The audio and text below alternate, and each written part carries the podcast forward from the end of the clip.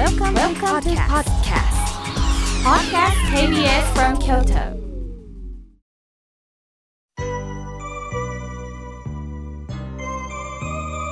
さあここからはたくさんのメッセージをいただきましたので順に紹介させていただきます。はじめにはがきをいただきました。ものすごく力強い文字なんです。長浜の合唱の章と書いて、章さん、ありがとうございます。妙慶様、初めてお便りします。お体を壊されたと知り、とても心配しております。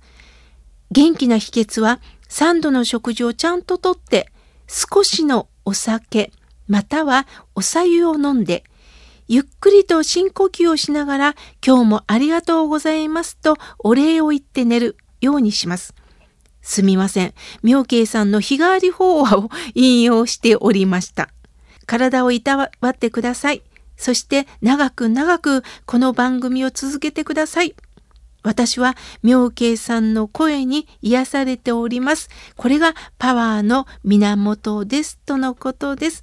長浜の翔さん、本当にありがとうございます。合唱のショーと聞いて何かこう包まれてるようなね、気持ちがしました。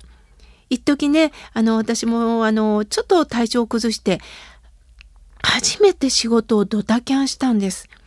まあ、お寺の、あの、本校の法話だったんですけれどね、どうしても朝起きれないんですね。こんなことってないんです。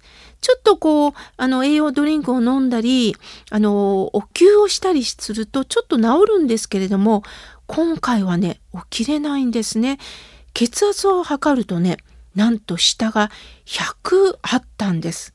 上はま140なんですが、なぜか下が高かったんですね。そこでしばらくずっと深呼吸をして、ちょっと寝ました。すると、夕方あたりには、あの、下の血圧が70代に戻ってたんですね。それをお世話になってる、あの、鍼灸師に相談したら、何でもない、睡眠不足ですって言われました。ある方はね、酒飲むからや酒禁止って言われたんですが、それは鍼灸の先生曰く、いえいえ、それは体調によりけりです。本当に、あの、体調が悪い時には飲むと危険だけど、ほぐす意味では、ちょっとしたお酒もいいんですよって言ってくれました。なぜなら体が温まりますからね、とのことです。ですから、今の自分の体調と向き合いながら、本当無理したらダメなんだなと思います。翔さんがこの番組を長く続けるためにもと書いてくださったこの言葉にジーンときました。本当そうですよね。やはり自分の体を自分でいたわっていこうと思いました。ありがとうございます。さあ、続いての方です。おはがきをいただきました。さあ、ようこさん、ありがとうございます。突然はがきを出させていただいて申し訳ございません。妙慶さんに実は相談があります。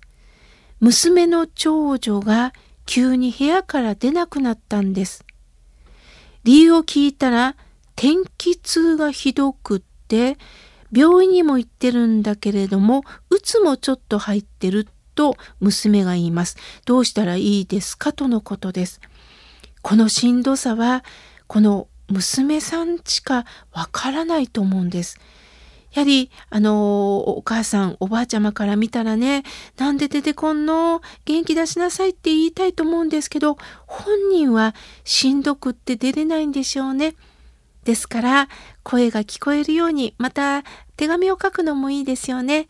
いつでもいつでもそばにおるよ。いつでもおるよ。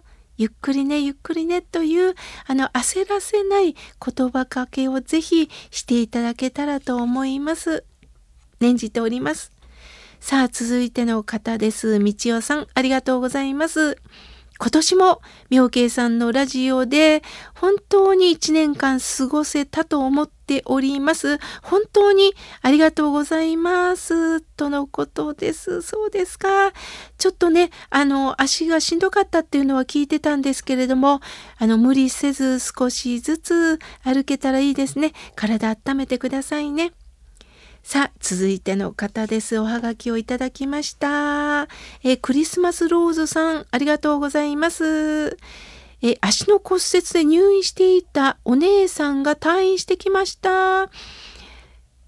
涙ながらに周りは本当に喜んで迎えました。美味しい料理を食べておりますとのことです。そうですか。心配してたのでね、どうだったかなと思っておりますが、どうかどうか、あの、周りで協力していきましょうね。誰もが必ず病気をする身です。ですから家族でね、支え合っていきましょう。さあ、続いての方です。メールをいただきました。長浜市より末美さん、ありがとうございます。妙慶さん、先月は大原観音寺でのご法はたくさんの方が来てくださいました。もう妙慶さんのお話に聞き入っておられて感動的な時間があっという間に過ぎていきました。穏やかな天気になり本当に嬉しかったです。石田三成公大河ドラマの主人公になれるようにと私は念じております。そして妙慶さん、正山さんのこのお蕎麦が本当に美味しかったです。これからも食べに行きます。とのことです。はい、末美さん。もうとってもとってもね、チャーミングな末美さんです。あの、観音寺を守っておられますよね。その中で、こうしてお声かけをいただきまして、私もお参りができて、そして、正山さんのお蕎麦、ご夫婦の作った美味しいお蕎麦をいただくことができました。本当尊い不思議なご縁をいただきました。末美さん、いつかね、京都に来られるとおっしゃっておりましたよね。えっと、この12月、そして来年の1月までがどうしてもあの日程が詰まってますので、春ぐらいにね、ぜひぜひお越しください。また公開録音もね、ご案内したいと思いますので、できたらなと思っております。これからも番組を支えてくださいね。さあ、続いての方です。えー、純子さん、ありがとうございます。妙慶さん、日替わり法話を読んで支えてもらってます。そして、妙慶さんの求めない幸せを読んでおります。これからもどうぞどうぞよろしくお願いいたしますとのことです。ありがとうございます。今年は新刊本求めない幸せを出させていただきました。日帰り法話にはね、あの、載せてない、あの、時間をかけて書いた著書でもありますのでね、まだまだあの書店さんにもありますので皆さん手に取ってみてください。純子さん、ありがとうございます。さあ、続いての方です。ラジオで元気さん、ありがとうございます。妙慶さんの声、和みます。ありがとうございます。とのことです。そう言っていただいて本当にありがとうございます。さあ、続いての方です。浩二さん、ありがとうございます。観音寺さんのご法話を聞かせていただきました。ありがたい、ありがたいご法話でございました。妙慶さんの顔を見ながら、あ、聞きながら、妻と共に有意義な時間を過ごさせていただきました。妻は少し前に病気を患ったんですが、今は元気になりました。妙慶さんに握手をしていただきまして言葉も交わすことができて本当に嬉しかったです。心の中がスーッと落ち着きましたとのことです。ご夫婦でようこそようこそお越しくださいました。やはりコロナ禍からねやっと皆さんと直接会ってそして握手もしながらなんかね触れ合うっていうことが本当に嬉しいことなんだということをね実感いたしました。ありがとうございます。さあ、続いての方です。滋賀のスーヤンさん、ありがとうございます。初めてお便りさせていただきます。ラジオを拝聴させていただいている中で、前原の観音寺にお越しいただいたと聞いて、私は親子3人で訪れたものです。妙慶さんに初めてお会いできて気さくにお話ししてくださり感動しております。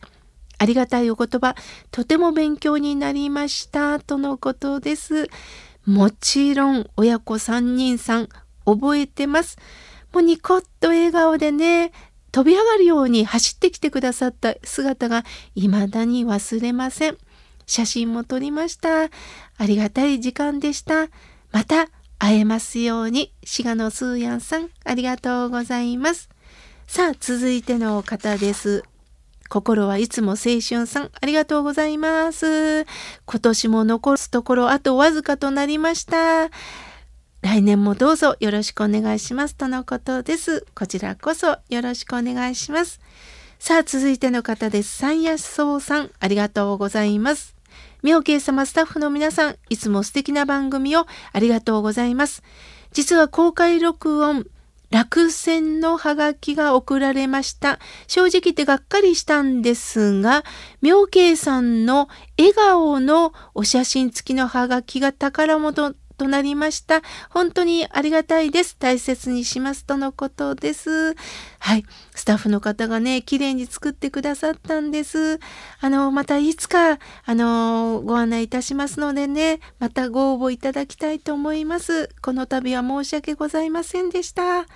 さあ、続いての方です。ラジオネーム、花オクラさん、ありがとうございます。スタッフの皆さん、そしてみおけいさん、毎週ありがたいお話をありがとうございます。井村屋さんの羊羹ありがとうございます。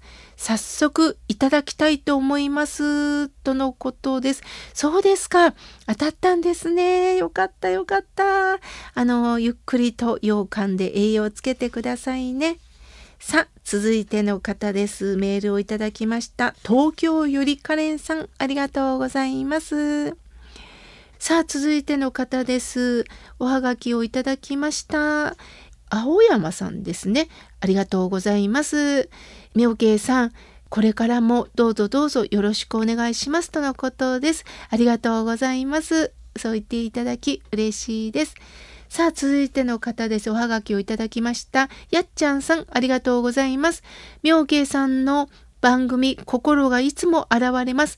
スポンサーさんの井村屋さんにも感謝申し上げます。ありがとうございます。とのことです。そう言っていただき、本当にありがとうございます。さあ、続いての方です。なっちゃんさん、ありがとうございます。妙慶さん、相談です。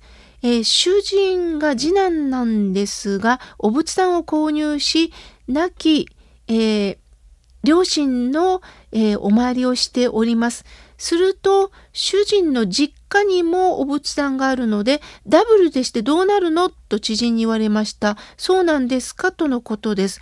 いえいえ、これはダブルではないんですよ。一人一人がお参りをすることが大切なんです。例えば、ラジオ体操に行きました。お兄ちゃんがカード持ってますか？私は行きませんっていうのと一緒です。みんなそれぞれ体操するでしょ？それと同じように、それぞれがそれぞれの場所でお念仏を申すということです。誰かが代表してするっていうことではないんですよ。お仏壇もどこか一箇所置くっていうのもあるでしょう。あったらあったでもう一つあるのもいいし、西の方角で合唱することも大切なんですね。どうかどうか、お参りをするということは一人一人が向き合うという時間なので、よろしくお願いします。まだまだたくさんのメッセージをいただきましたが、来週紹介させていただきます。